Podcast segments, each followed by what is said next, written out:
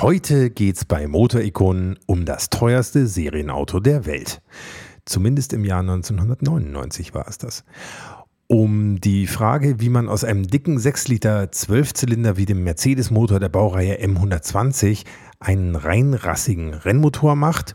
Und es geht um das immer wieder aufflammende Gerücht, AMG soll ein Exemplar der Supersportwagen-Ikone McLaren F1 als rollenden Motorprüfstand benutzt haben.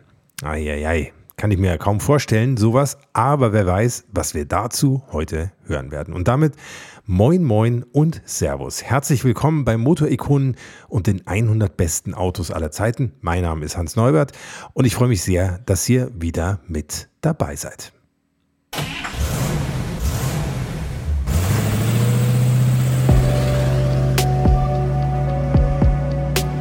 Hier kommt Motorikonen. Die 100 besten Autos aller Zeiten. Der Podcast mit Hans Neubert und seinen Gästen.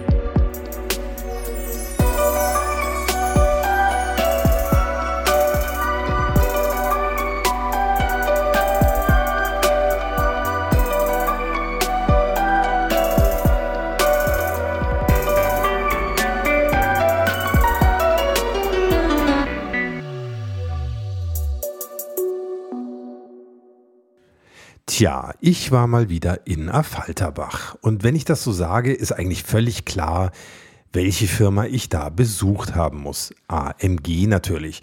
Als Hörer dieses Podcasts kennt ihr sicher die Folge mit dem A und auch die Folge mit dem M von AMG. Aber bei AMG war ich dieses Mal gar nicht, sondern ich war auf der anderen Straßenseite der Benzstraße. Ich war bei HWA. Also bei der Firma, die Hans-Werner Aufrecht gegründet hat, nachdem er sein Unternehmen AMG 1998 erfolgreich an die damalige Daimler Chrysler AG verkauft hatte. Und HWA heißt HWA, weil das die Anfangsbuchstaben von Hans Werner Aufrecht sind. So, und genau da war ich, um mit dem Head of Powertrain von HWA, Dietmar Kamczyk, zum einen über HWA zu sprechen, vor allem aber über ein Auto, das wiederum in einer Zeit entstanden ist, als es HWA noch gar nicht gab und als Dietmar Kamczyk noch bei AMG gearbeitet hat. Ich hoffe, ich habe euch jetzt einigermaßen erfolgreich verwirrt. Und um es jetzt mal ganz einfach zu machen, heute geht es um den Mercedes-Benz CLK GTR. So hieß das Auto übrigens ganz offiziell, obwohl es von AMG gebaut wurde, aber damals war AMG eben noch keine Konzernmarke und wird auch in den offiziellen Pressetexten zum CLK GTR bis heute als Motorsport-Filiale bezeichnet. Und trotzdem war der CLK GTR ein echtes AMG-Produkt, einer der krassesten Supersportwagen sogar, die AMG je gebaut hat. Krass deshalb, weil er in Rekordzeit entstanden ist, weil er auf der Rennstrecke sehr erfolgreich war und weil es ihn auch in einer straßenzugelassenen Version gegeben hat. Sogar ohne Dach, wenn man wollte. Vielleicht noch was in eigener Sache, bevor es hier losgeht. Das Gespräch mit Dietmar Kamczyk hat schon vor einiger Zeit stattgefunden, im Januar 2022. Das war noch mitten in der Corona-Pandemie, die auch HWA getroffen hat, weil es so gut wie keine Rennen mehr gab und damit auch keine Rennautos, die man aufbauen und vorbereiten und reparieren musste. Und dann gab es noch ein Unglück obendrauf. Ich habe nämlich nach dem Gespräch, als ich wieder zu Hause war, festgestellt, dass da ein extrem nerviges Störgeräusch auf dem gesamten Interview drauf lag. Das hätte sich keiner von euch anhören wollen und ich habe tagelang alles ausprobiert, um es wegzukriegen, ohne Erfolg. Dann kam vor ein paar Wochen ein neues Audio-Plugin für solche Fälle auf den Markt, künstliche Intelligenz und so. Damit ging es dann tatsächlich fast vollständig weg, zum Glück, denn sonst wäre das Interview für immer unbrauchbar geblieben. Tja, so ist das eben, wenn man nicht nur Moderator und Redakteur und Telefonzentrale, sondern auch noch der Toningenieur des Podcasts ist. Und deshalb kann ich euch heute jetzt endlich nach langer Wartezeit diese Folge auf die Ohren geben. Dietmar Kamczyk über den Mercedes CLK GTR. Herzlich willkommen beim Motorikonen Dietmar Kamczyk. Guten Tag, hallo. Ich freue mich sehr, dass Sie sich die Zeit nehmen heute. Nee, Ganz toll. Lieben gerne, danke schön. Vielen, vielen Dank. Wir sitzen hier ja zwar heute bei HWA, aber vielleicht fangen wir einfach mal ganz vorne an bei AMG. Da sind Sie ja 1988, glaube ich, gestartet. Das ist richtig, ja. Und ähm, Meine Frage ist erstmal, wie sind Sie überhaupt zu AMG gekommen und wie ging es von da an weiter? Ja, das war eigentlich ganz witzig. Ich habe im Motorsport gearbeitet, bei Ford. Mhm. Wir haben DTM und Europameisterschaft gefahren mit Ford-Fahrzeugen. Und da ich sehr viel motorsportlich unterwegs war, da wir drei Meisterschaften gefahren sind, wollte ich einfach mal keinen Motorsport mehr machen. Habe mich bei der AMG beworben. hab dann, Waren Sie genau an der richtigen Stelle? Hab dann, bin eingestellt worden für ein Mitsubishi-Projekt und für die Bootsmarinisierung. Habe das genau eine Woche gemacht. Da muss ich dann doch gleich mal einhaken bei diesem für manche vielleicht unbekannten AMG Mitsubishi Projekt, auch wenn Dietmar Kamczyk da nur eine Woche lang mit an Bord war. AMG war in den 80ern ja noch eine unabhängige Tuningfirma und gehörte noch nicht zu Mercedes. Die Beteiligung passierte ja erst 1999 und so konnte man mal ganz locker auch die Fühler zu anderen Marken ausstrecken, eben auch zu Mitsubishi, für die man zunächst mal die Mitsubishi Debonair Limousine optisch aufpeppte. Die wurde vor allem in Japan verkauft. Das Ergebnis war ein mit Spoilern und AMG-Felgen ziemlich heiß gemachter Wagen und auch der Name war entsprechend wild. Mitsubishi Debonair V3000 AMG Royal hieß das Ding. Sah auch so aus. Zweiter Aufschlag von AMG für Mitsubishi war dann der Galant E30, der als Mitsubishi Galant AMG Typ 1 auf den Markt kam. Auch hier gab es ein Bodykit, diesmal etwas dezenter, dazu überall AMG-Logos. Und AMG brachte den 2 Liter Vierzylinder 16V Sauger von 144 auf 170 PS mit dem klassischen AMG-Rezept. Sportnockenwellen, neue Kolben, neue Ansaug- und Abgaskrümmer, leichtere Kipphebel und, und, und. Der Wagen wurde in einer Serie von 556 Autos produziert. So, jetzt aber ganz schnell zurück zu Dietmar Kamczyk, der gerade so schön am Erzählen war. Ich bin eingestellt worden für ein Mitsubishi-Projekt für die Bootsmarinisierung. Habe das genau eine Woche gemacht und habe dann montags vom Herrn Aufrecht einen Auftrag bekommen, für den Motorsport. Den Rennsportmotor, den Mercedes Vierzylinder für das kommende Jahr zu entwickeln. Es gab eine Widerrede von mir, danach nie wieder. Nein, das ist ein Spaß. Gab's es war dann einen Wutanfall oder einfach nur ein Nein, es war relativ schnell klar, dass wir haben ein eigenes Team aufgebaut, 88. Es war die Notwendigkeit da, das war, hat funktioniert. Ich war dann wieder genau da, wo ich herkam. Wir haben dann sagen wir, Gas gegeben, haben das Team aufgebaut, sind im gleichen Jahr noch gefahren. Und ja, dann war, war ich wieder zurück im Motorsport. Aus der Motorsportabteilung von AMG ist ja 1998 die HWA AG entstanden. Also als, zu dieser Zeit, als AMG ein Teil von Mercedes wurde. Das stimmt so, ne? Das ist richtig. Wir haben eine eigene, eigenständige Firma gegründet damals, die HWA GmbH. Die hat Hans-Werner Aufrecht damals haben wir gegründet. Die ist neben der AMG. Und das sind alle die Mitarbeiter von der AMG rübergewechselt, die im Motorsport tätig waren. Wir waren als die Firma in Betrieb genommen wurde, ich glaube, wenn ich es noch richtig weiß, 137 Mitarbeiter. Wir mussten eigentlich nur die Straßenseite wechseln, weil also wir sind ja hier in Alfalterbach, der hier noch nie war. Es ist tatsächlich nur auf der anderen Straßenseite. Ne? Das nebendran der Nachbar. Ja, ja, ja genau. genau. Sie sind Head of Powertrain. Das klingt erstmal ziemlich cool. Was bedeutet das genau? Was machen Sie? Gut, ich habe 1988, wie gesagt, bei der AMG angefangen, habe dann den Rennsport den Motorbereich geleitet. Ab 92 war ich Bereichsleiter für den Motorbereich und vor, ich weiß gar nicht, gefühlt um zehn Jahren oder so, haben wir Motor- und Getriebebereich zusammengeführt und hat es dann einen neuen Titel gegeben und hat dann Head-Off geheißen. Im Endeffekt bin ich einfach zuständig für den Bereich Motor und Getriebe, alles was damit zusammenhängt, von der Entwicklung, Design, Entwicklung, Berechnung, Prüfstand, Werkstatt ich schaue, dass ich mit meinem Team zusammen das Ganze seriös organisiert kriege, dass die Produkte passen, die rauskommen. Ja, und mache das eigentlich jetzt seit ein paar Jahren schon. Mhm. Mhm.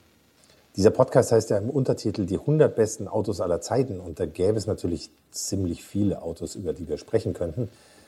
Aber es gibt ein ganz besonderes, an dem Sie federführend mitgearbeitet haben, als es HWA noch gar nicht gab, nämlich den Mercedes CLK GTR aus dem Jahr 1997. Erzählen Sie mal, wie es überhaupt zum CLK GTR gekommen ist. Gut, wir haben 92 mit dem Klaus Ludwig die erste Meisterschaft für Mercedes eingefahren, mit dem Evo 2. Glückwunsch nochmal. Dankeschön. Waren da auch sehr stolz drauf. Das war wirklich für die Firma AMG damals und Mercedes ein Highlight. Mhm. Gut, es gab dann leider den Schwenk, oder war dann Internationalisierung angesagt mit der ITC. Dort waren wir auch relativ erfolgreich bis 96, wo wir in Suzuka das letzte Rennen gefahren sind, damals mit Bert Schneider auf Pole gestanden sind. Wir sitzen hier neben dem Motor, ne? Mhm. Das ist ein Geschenk der Firma. Mhm. Jo, und dann, und dann war eigentlich die, die Zeit ITC auch vorbei. Dann wussten wir nicht, was wir 97 machen sollen. Und dann kam uns die Idee, lass uns doch mal schauen, ob wir in der Langstreckenweltmeisterschaft nicht vielleicht mitfahren könnten. Und so entstand eigentlich das 97er Fahrzeug mit dem V12 im 120 Basismotor. Das war der performanteste Motor, der sich als Grundmotor angeboten hat. Das war der Motor aus dem, also der, das war eigentlich der, M, der M120-Motor aus, aus, der S-Klasse und ja, aus dem genau. SL, ne? genau. der 6 der Liter wurde, V12. Der wurde dann von, einem, von uns, von, des, von den Serienkollegen, als 7,3 Liter für den SL haben wir in der Endstufe gebaut, als performante Stufe. Wir haben den Motor als 6 Liter in der, für, den, den GTR vorgesehen, haben den dann auf Rennsport umgebaut. Weil es Reglement so war, ne? Ich hab's gehabt. Ne? Wir, hatten, wir mussten einen Serienmotor nehmen, mhm. wir haben den dann auf Trockensumpf umgebaut, haben den ein bisschen leichter gemacht, verkürzt eingebaut. Und es war die einzige Chance in der Kürze von der Zeit, von letztes Rennen ITC 96 bis zum Start der FIA-Weltmeisterschaft in 97 äh, überhaupt ein Rennfahrzeug bauen zu können. Sagen wir, der Motor war noch in Anführungszeichen das einfachste. Das Kohlefaserfahrzeug inklusive Homologationsmodell darzustellen, war eigentlich die größere Aufgabe. War das nicht eigentlich ein, ein Wahnsinn, äh, so vom, vom Zeitablauf her? Das war doch ein totales Harakiri-Unternehmen eigentlich, oder? Also war ja sehr, sehr wenig Zeit. Ja, es war eigentlich nicht arg viel Zeit, ist richtig. Aber es, es gab keine andere Möglichkeit, wenn man im nächsten Jahr noch Motorsport machen wollte auf einem hohen Niveau. Und wir waren der Überzeugung, dass wir das stemmen können. Ja. Und haben dann gesagt, okay, dann lassen wir es angehen. Und ja, wir sind 97 Weltmeister geworden. Es heißt ja äh, an mehreren Stellen, Sie hätten 128 Tage gebraucht. Stimmt das denn so? So kann ich mich daran erinnern, ja. ja. Ob es jetzt ein Tag mehr oder weniger war, ja. weiß ich nicht, aber die 128, die sind eigentlich manifestiert. Ja. Was hat Ihre Familie dazu gesagt? Ich meine, das waren ja ungemütliche Weihnachten, oder? Na gut, die waren froh, die hatten von mir eine Ruhe. Wir waren aufgehoben in der Firma. Aber da ging es ja eigentlich, hätten wir da, also ich stelle mir das so fast so vor, dass man da rund um die Uhr arbeiten muss. Ja gut, es war so, dass wir ein kleines Team waren. Das war ein Ziel. Wir Wie viele wollten, Leute waren Sie? Wir sind gewechselt, als, als die Firma HWA gegründet wurde, 2000, waren wir 137 Leute. Das heißt, 1996 auf 97 ich kann es Ihnen nicht genau sagen, wie viele da im Motorsport gearbeitet haben. Das war bei der AMG. Das war unterteilt in Serienkollegen und Rennsport, aber im Rennsport waren wir vielleicht 90, 95 Leute, so in der mhm. Größenordnung. Mhm. Aber wir waren einfach eine schlagfertige Truppe.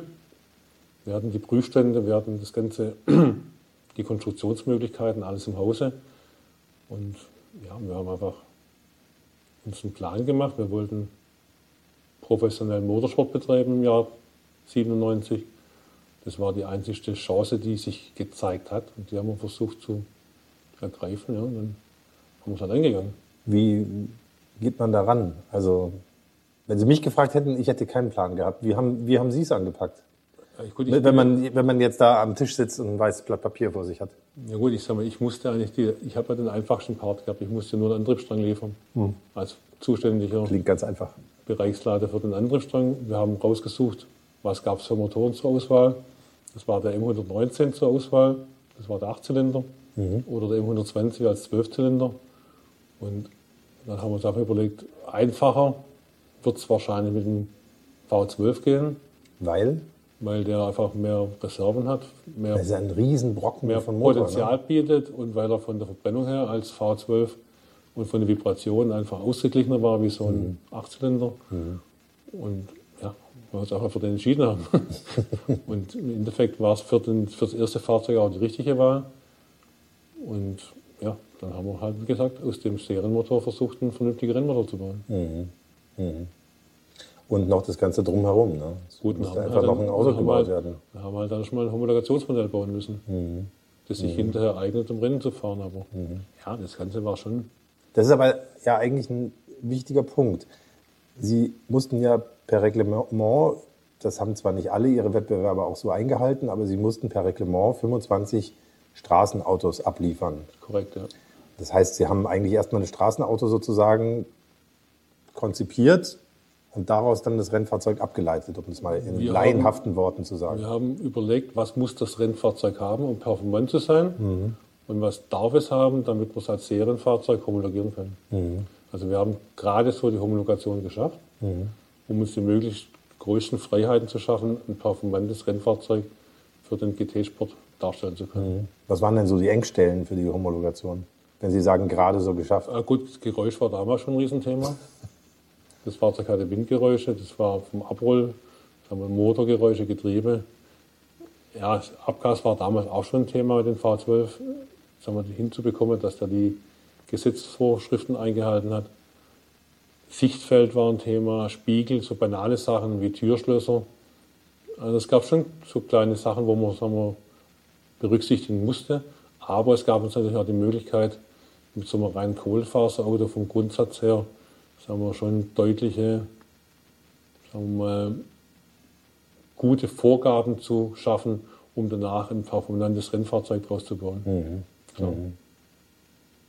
Wie war denn, gab es dann so einen Termin beim TÜV oder wie muss man sich das vorstellen, äh, um das Straßenfahrzeug als Straßenfahrzeug zugelassen zu bekommen? Ja gut, da gab es einfach Zulassungsregularien, die man halt erfüllen musste. Das war, nachdem sagen wir, das Fahrzeug definiert war, das war halt Arbeit. Das mussten wir halt machen. Wir mussten ja nicht zum ersten Rennen komplett fertig sein. Wir mussten es halt nur erfüllen, sag mal. Das ging dann schon, das war halt dann Doing, sage ich jetzt mal. Äh, Das größte Thema war halt, wirklich mit den Rennfahrzeugen getestet, an den Start gehen zu können, um dann auch mit unseren Fahrer Schneider und wie sie gehört haben, Ludwig, äh, ja, dass wir einfach auch nicht nur dabei waren, sondern wir wollten mit um die Siege fahren. Das heißt aber eigentlich, dass Sie, wenn man nicht sagen will, zwei Fahrzeuge parallel entwickelt haben, aber zumindest anderthalb Fahrzeuge parallel entwickelt haben. Ne? Weil das Straßenfahrzeug hat sich ja dann doch relativ stark vom, vom Rennfahrzeug unterschieden. Das war ja doch. Ja, es war halt, ja, es waren zwei Fahrzeuge, aber es waren zwei unterschiedliche Zeitschienen. Und die Zeitschiene, die für uns vom Motorsport oder die ausschlaggebende war, wo wir dann gemessen wurden, war, das erste Rennen musste gefahren werden. Und das wollten wir halt erfüllen. Und klar, vielleicht waren wir ein bisschen verrückt damals, aber es war halt so. Ich habe äh, ich hab so eine Dokumentation gesehen, äh, wo das Fahrzeug gebaut wird. Und da sieht man auch den Herrn Aufrecht so ein bisschen nervös zwischen ihrer Mannschaft herumtigern. Wie zuversichtlich war der, dass sie es hinkriegen?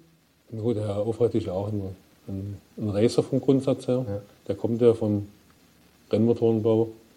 Und ich glaube, dass der uns schon mit alle seine Möglichkeiten unterstützt hat und dass der da Vertrauen hatte in die Mannschaft. Und ja, der war ein Team, war, Entschuldigung, war ein Teammitglied und war ein Teil vom Team. Und von dem her hat er klar mitgefiebert. Wir waren alle nervös, logisch. Hörer dieses Podcasts kennen ja auch noch den anderen Buchstaben von AMG, nämlich das M. Den Herrn Melcher. Der, der Herr Melcher hat ja auch seine eigene Meinung dazu gehabt. Ne? Was hat der gesagt? Und dass wir verrückt sind. Was war für ihn das besonders Verrückte daran? Nee, hat er gesagt, wenn einer meint, man könnte in der Kürze von der Zeit äh, gegen namhafte Werke ein Auto entwickeln, das um Siege fährt, dann muss man ein bisschen größenwahnsinnig sein. Ja, aber es ging ja nicht anders. Wir mussten halt irgendwas bauen, wo wir in dieser Klasse, wenn wir da mitfahren wollten, wo wir halt, ja, wo wir uns in die Lage versetzen konnten, um Rennen zu fahren und auch Rennen zu gewinnen. Wir wollten nicht nur teilnehmen. Dann bleiben wir vielleicht erstmal beim, beim Rennfahrzeug. Was musste man denn an dem Motor tun, um den in einen Rennmotor zu verwandeln? Diesen, ich sag mal jetzt äh, ganz frech, gemütlichen V12 aus, aus der Luxuslimousine S-Klasse. Ja gut, eigentlich ist, was man klassisch beim Saugmotor ein Tuning macht, das war den Ansaug oder die ganze Verbrennung zu überarbeiten, äh, spezielle Kolben einzubauen, Nockenwellen mit äh, den Anforderungen an den Rennmotor, die Ansauganlage, sagen wir, eine abgestimmte Auspuffanlage, die Ölversorgung auf Trockensumpf umzubauen. Das sind viele klassische Maßnahmen, die man weiß, was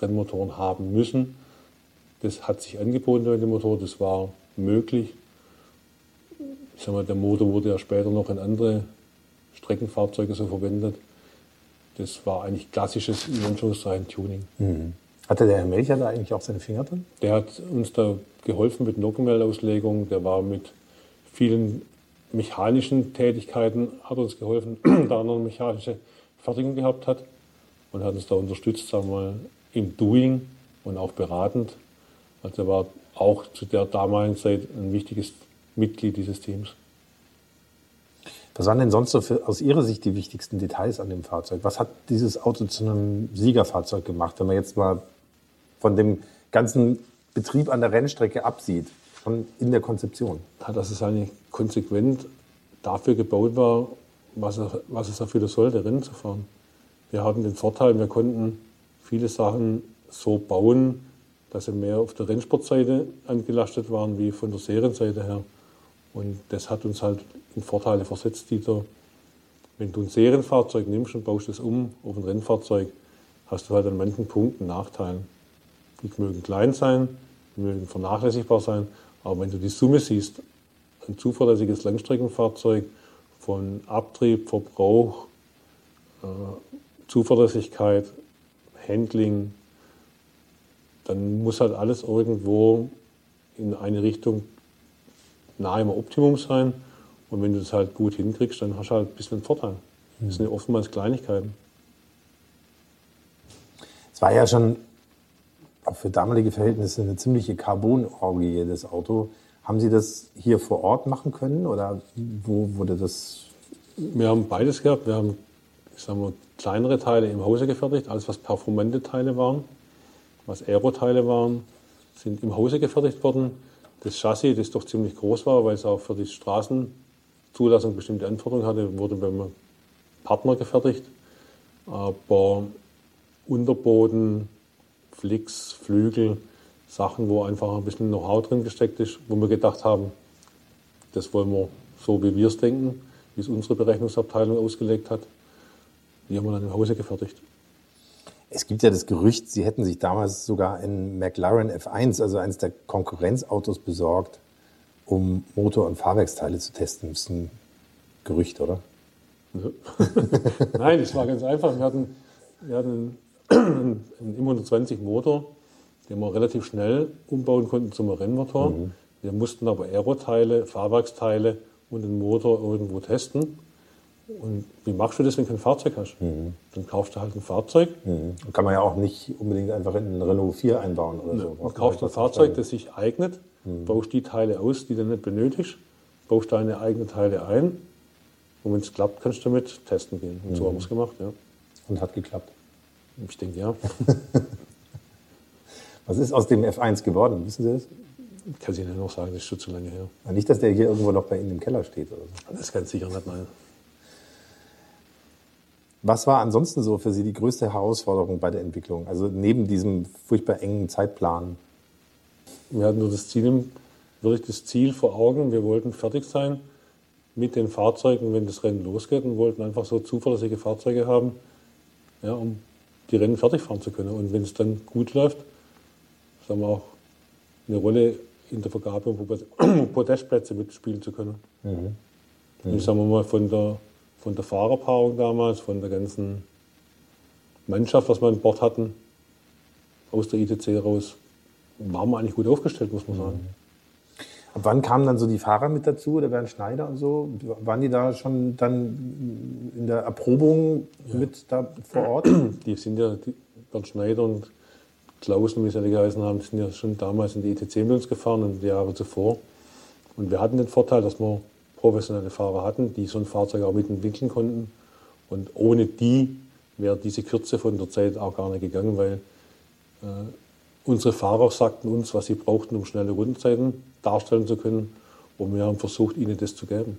Da waren die Fahrer sicher auch maßgeblich mit beteiligt, um in der Kürze von der Zeit so zielorientiert sagen wir, ein performantes Fahrzeug bauen zu können, glaube Das Moto-Ikonen Factsheet.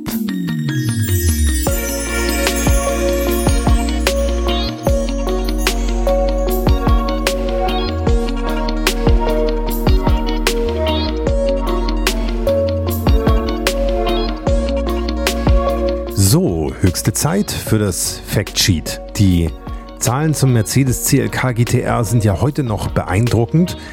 Trotzdem muss ich gleich am Anfang nochmal vorwegschicken, wann das Auto gebaut wurde. 1997 bis 1999, also mehr oder weniger vor einem Vierteljahrhundert.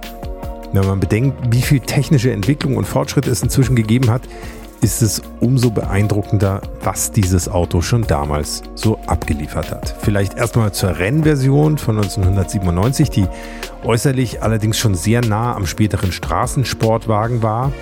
5987 Kubikzentimeter Hubraum, vier Ventile pro Zylinder, 600 PS bei 7000 Umdrehungen pro Minute und 700 Newtonmeter Drehmoment bei 3900 Umdrehungen.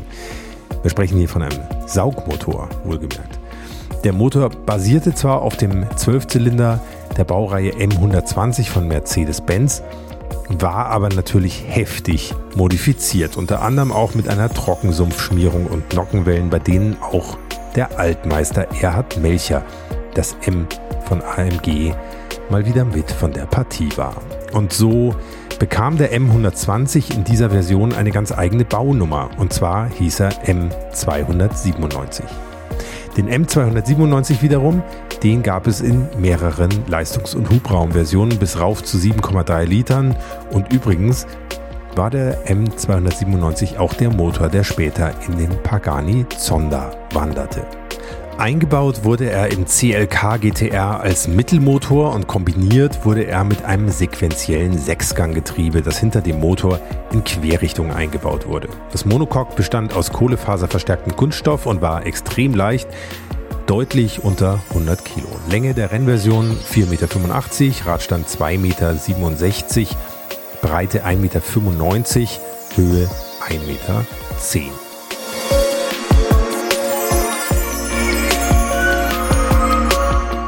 Die Rennerfolge hier alle aufzulisten wäre ein bisschen zeitraubend, aber vielleicht so viel.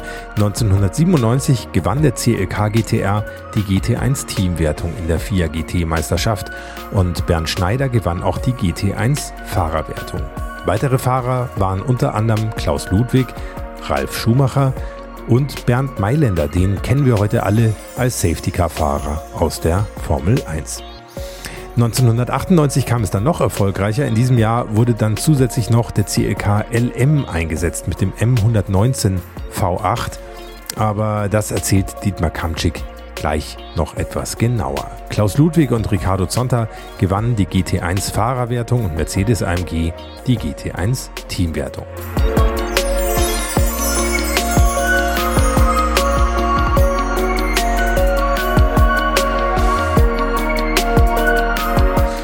Bei all diesen siegreichen Auftritten darf man nicht vergessen, dass dieser extrem erfolgreiche CLK GTR auch als straßentauglicher Sportwagen zu kaufen war. Die Abmessungen waren gleich, er lag nur 6 cm höher und auch sonst gab es ein paar Unterschiede zur Rennversion. Statt rund 1000 Kilo wie die Rennversion brachte die Straßenversion 1440 Kilogramm auf die Waage. Der Motor hatte fast einen Liter mehr Hubraum. Mit 6898 Kubik lag er ziemlich genau bei 6,9 Litern und holte daraus 612 PS bei 6500 Umdrehungen. Später gab es auch 7,3 Liter Versionen, die sogar 664 PS ablieferten über 320 km/h lief so ein CLK GTR, wenn man das wollte. Und wenn man das konnte, denn zuerst musste man seinen CLK GTR natürlich mal bezahlen.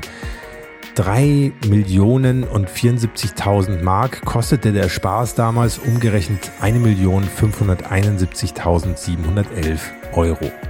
Wie vorhin schon gesagt, damit war der CLK GTR das teuerste Auto der Welt. Wer schlau oder sparsam oder einfach beides war, der wartete ein bisschen und kaufte sich den CLK GTR als Gebrauchtwagen. Im Mai 2007 zum Beispiel wurde die Nummer 5 von Bonhams im Fairmont Hotel in Monaco angeboten mit gerade mal 100 Kilometern auf dem Tacho. Für 700 bis 800.000 Euro hätte man den haben können. Aber dann gingen die Preise schon wieder rauf. 2015 zum Beispiel wurde von Bonhams ein Roadster, übrigens das einzige in schwarz lackierte Exemplar mit genau 6 Kilometern auf dem Tacho, für 1.513.500 Pfund versteigert. Und 2018 wurde von RM Sotheby's in Monterey die Baunummer 9 versteigert, die ursprünglich dem Gummersbacher Stahlunternehmer Hermann Dieter Eschmann gehört hatte. 4 Millionen 515.000 Dollar brachte das Auto. Genau dieser Wagen sollte dann 2021 nochmal versteigert werden. Geboten wurden allerdings nur lachhafte 7 Millionen Dollar. Das war dem aktuellen Besitzer natürlich viel zu wenig, kann ich auch verstehen. Und er hat den CLK GTR dann lieber behalten. Und was er so hört, wenn er ihn mal aus der Garage holt, das hören wir uns jetzt mal an.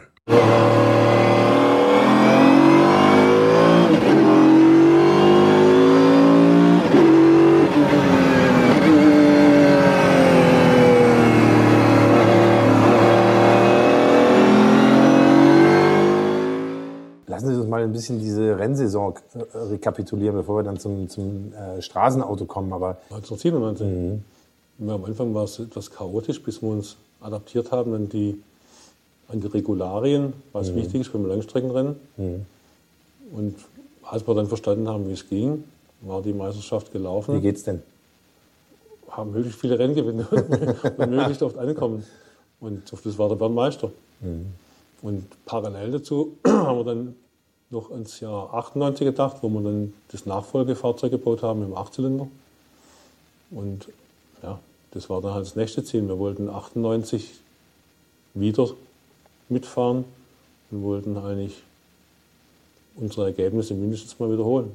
Was war denn dann der Hintergrund vom Wechsel auf den Achtzylinder? Weil wir haben ja vorhin gesagt, eigentlich der, der Zwölfzylinder ähm, war eigentlich am Anfang so das Mittel ihrer Wahl. Dann haben sie sich für 98 dann doch für einen V8 entschieden. Was ja, war da man muss dazu sagen, der 98er, das 98er, das Motorkonzept war deutlich aufwendiger wie der 12-Zylinder. Wir hatten die Möglichkeit von Mercedes, dass wir Gusswerkzeuge ändern durften und konnten dann den Motor sagen wir, gusstechnisch auch anpassen. Mhm. Und Sie hatten dann natürlich auch ein bisschen mehr Vorlauf als 128 die Entwicklungs, Tage. Die, Entwicklungs, die Entwicklungszeit für den Achtzylinder war deutlich länger. Mhm. Somit konnten wir eigentlich, weil wir es ja über den Guss schon den Motor aus dem M119 einen kleineren Motor machen konnten.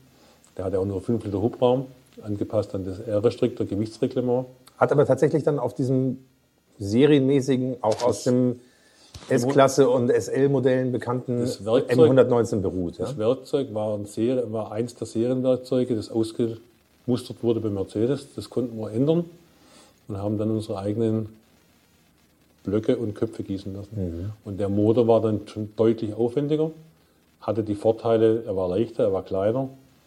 Wir konnten mit einem geringeren Fahrzeuggewicht fahren. Wir konnten halt das Reglement besser ausnutzen. Und es war der Hinblick auf den Einsatz für den, geplanten, für den geplanten Einsatz von Le Mans, wo auch Verbrauch, Aero ein Riesenthema war. Und da hatten wir eigentlich erkannt Jahr, über das Jahr 97, wo von unserem Fahrzeug die Nachteile waren. Und ja, haben das versucht halt für 98 zu optimieren oder halt besser zu machen. Mhm. Und dann sind alle Konkurrenten ausgestiegen. Ja, das war uns eigentlich mal nicht so bewusst in der Zeit, weil wir haben eigentlich versucht, mal 97 fertig zu machen. Ja. Dann direkt in die Entwicklung vom 98er Fahrzeug gegangen, um ja, so, so ein Winterstreich vorbei, um dann halt im Frühjahr wieder dazustehen mit neuen Fahrzeugen. Und wir mussten dann erkennen, dass die Nummer vielleicht etwas zu groß war. Wir sind die ersten zwei Rennen noch mit dem 12-Zylinder-Fahrzeug gefahren, weil wir mit dem 8-Zylinder einfach in der Zeit nicht fertig wurden. Mhm. Das heißt, der Motor lief noch nicht so, wie Sie es geplant hatten? das Fahrzeug war einfach nicht auf diesem Stand, wo wir, wir für uns definiert hatten, von mhm. der Zuverlässigkeit, von, mhm. von, von der Fertigung, von allem. Und dann haben wir 98 die ersten zwei Rennen noch mit dem V12 betriebenen Fahrzeug bestritten und sind dann umgestiegen, Rennen 3 bis 10 und sind mit dem 18 gefahren. Ja, so war's. Dann waren sie einfach zu gut. Nö, dann hatten die anderen keine Lust mehr. Und dann sind wir 98 mit Klaus Ludwig und Ricardo Zunda Weltmeister nochmal geworden. Mhm. Haben vielleicht auch ja, ziemlich arg dominiert. Wir haben jedes Rennen gewonnen, 98. Und dann hat halt die FIA, sagen wir, die ganze Meisterschaft umgekrempelt. Und dann hat sich halt dahingehend entwickelt, dass wir versucht haben, 99 den Fokus auf Le Mans zu richten. Haben dann versucht, in Le Mans besser dazustehen, wie wir in 98 waren. Und danach kam ja dann eigentlich schon relativ schnell das Jahr 2000, wo die DTM mit uns gleich begriffen wurde. Also damals hat sich sehr viel auch vom Reglement, von den Klassen geändert. Aber wir hatten das Glück, 97, 98 in der Meisterschaft reinzukommen, wo wir gegen namhafte Werke fahren konnten. Und das haben wir auch, glaube ich, ziemlich deutlich dominiert damals. Jetzt müssen wir natürlich unbedingt auch über die Straßenversion äh, noch sprechen, die das ja quasi erst möglich gemacht hat, dass man da ähm, einsteigen durfte sozusagen. Also sie mussten irgendwann dann mal, das haben zwar nicht alle Konkurrenten auch so eingehalten, aber ähm, als Mercedes hält man sich ja an solche Vorgaben, mussten sie 25 Straßenversionen vom CLK GTR bauen. Das ist richtig, ja. Gab es da irgendwelche besonderen Hürden, die für Sie sich da aufgestellt haben? Ja, Jetzt hatten Sie dieses Rennfahrzeug und konnten eigentlich gemütlich Rennen gewinnen. Jetzt mussten Sie noch so eine Straßenversion dahin das hinzaubern. War, das war ja ein, ein lukratives finanzielles Geschäft. Also es musste eins werden, weil wir müssten ja diese Fahrzeuge am Markt verkaufen können. Ich sag mal, das Fahrzeug wurde anfänglich als 6,9 Liter gebaut, aus Gründen der Homologation. Das müssen wir vielleicht auch nochmal erklären. Ja? Also das basierte quasi auf dem 6-Liter-Motor. Das war der 6-Liter-Motor mhm. mit der Kurbelwelle aus dem 7,3 Liter vom AMG V12, vom Straßenmotor. Mhm. Das hat einfach Reglementsgründe gehabt damals, weil wir das so uns ausgedacht hatten. Dass die Bohrung gleich bleibt. Dass die Bohrung gleich bleibt, mhm. ja. Und als die Fahrzeuge dann homologiert waren, konnten wir den Kunden dann später auch die 7,3 Liter Variante anbieten. Das war dann die sagen wir, Final Edition, wo sehr viele Kunden dann auch sich sagen wir, bestellt haben als Mercedes CLK GTR Coupé 7,3 Liter. Das war dann schon sagen wir, ziemlich ja, imposantes Fahrzeug. Das war's für heute mit Motorikonen und den 100 besten Autos aller Zeiten. Genau, das war's für heute, aber eben nur für heute, denn schon in zwei Wochen geht es weiter mit dem zweiten Teil. Dietmar Kamczyk und ich sprechen dann natürlich noch weiter über die Straßenversion des CLK GTR, darüber, wie man eine Serienproduktion für so ein Auto überhaupt aufzieht, darüber, was das für Leute sind, die einen CLK GTR kaufen und fahren, ob es eventuell noch genug Teile im Regal gibt, um noch einen allerletzten CLK GTR zusammenzubauen und außerdem auch darüber, was die Firma HWA eigentlich so macht. Unter anderem nämlich V12-Motoren für Pagani, aber auch elektrische Antriebe für hochmoderne Wohnmobile. Sehr spannend. Das alles und noch mehr in zwei Wochen im zweiten Teil dieser Folge und ich freue mich schon sehr, wenn wir uns dann wieder hören. Bis dahin alles Gute, fahrt nicht zu schnell, euer Hans Neubert.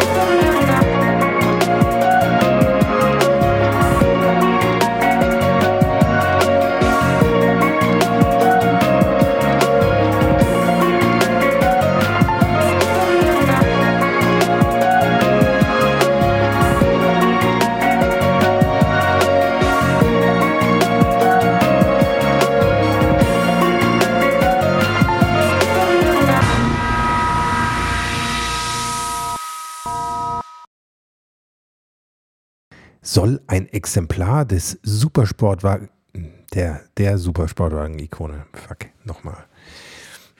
Und es geht um das immer wieder aufflammende Gerücht um das, nicht das, Das Monocoque bestand auf Kohlever... Etwas genauer noch. Klaus Ludwig und Ricardo Zonta, Zonta. Warum steht hier Contra? Der heißt doch Zonta. Erstmal bezahlen. Ähm, äh, jetzt habe ich den Faden verloren. Hm.